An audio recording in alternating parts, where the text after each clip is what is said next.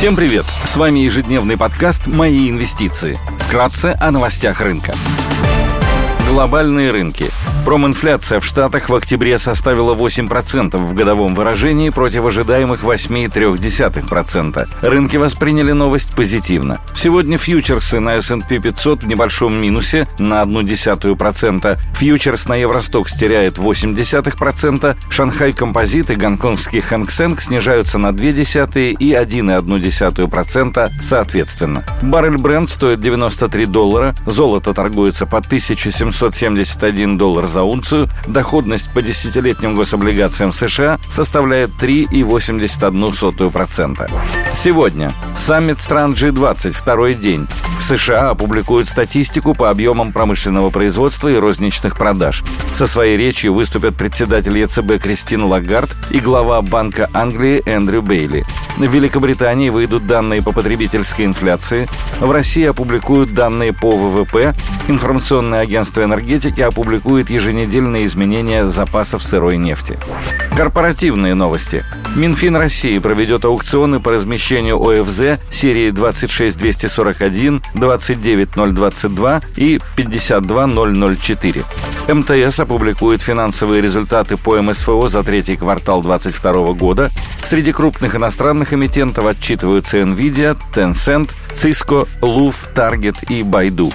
Идея дня – «Лукойл» — одна из крупнейших публичных вертикально интегрированных нефтегазовых компаний в мире, на долю которой приходится около 2% мировой добычи нефти. Доказанные запасы углеводородов по классификации СЕК — 15,3 миллиарда баррелей нефтяного эквивалента. Обеспеченность доказанными запасами углеводородов — 19 лет. В 2021 году добыча углеводородов без учета проекта «Западная Курна-2» составляла 2,16 миллиона баррелей нефтяного эквивалента в сутки, рост 4,7% год к году. Компания «Лукойл» отличается высокими стандартами корпоративного управления и распределяет 100% скорректированного свободного денежного потока в качестве дивидендов. «Лукойл» генерирует один из самых сильных денежных потоков в отрасли. При прогнозной цене на нефть марки «Юралс» на уровне 80 долларов за баррель и снижении дисконта к бренд от 20-25 долларов за баррель, доходность по свободному денежному потоку может составить 20 27%.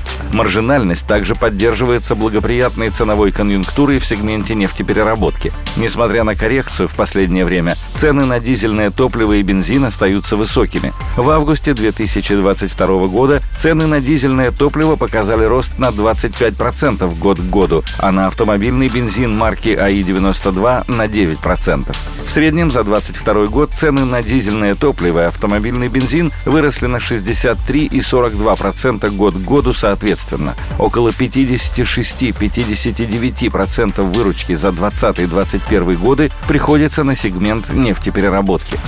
Дивидендная политика «Лукойла» предполагает распределение 100% скорректированного свободного денежного потока. Совет директоров рекомендовал выплатить дивиденды в размере 537 рублей за одну обыкновенную акцию из нераспределенной прибыли 2021 года. Также Совет директоров рекомендовал выплатить промежуточные дивиденды по итогам 9 месяцев 2022 года в размере 256 рублей на акцию.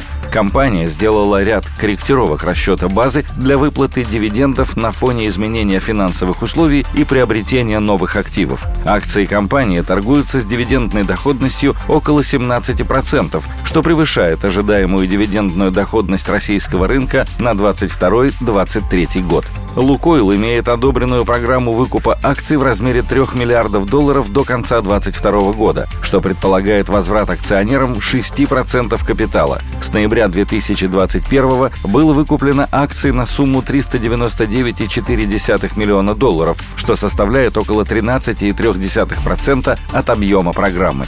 Акции компании торгуются с мультипликатором EV на EBITDA за 2022 год на уровне 2,1x по сравнению со средним значением 3x EV на EBITDA за последние три года.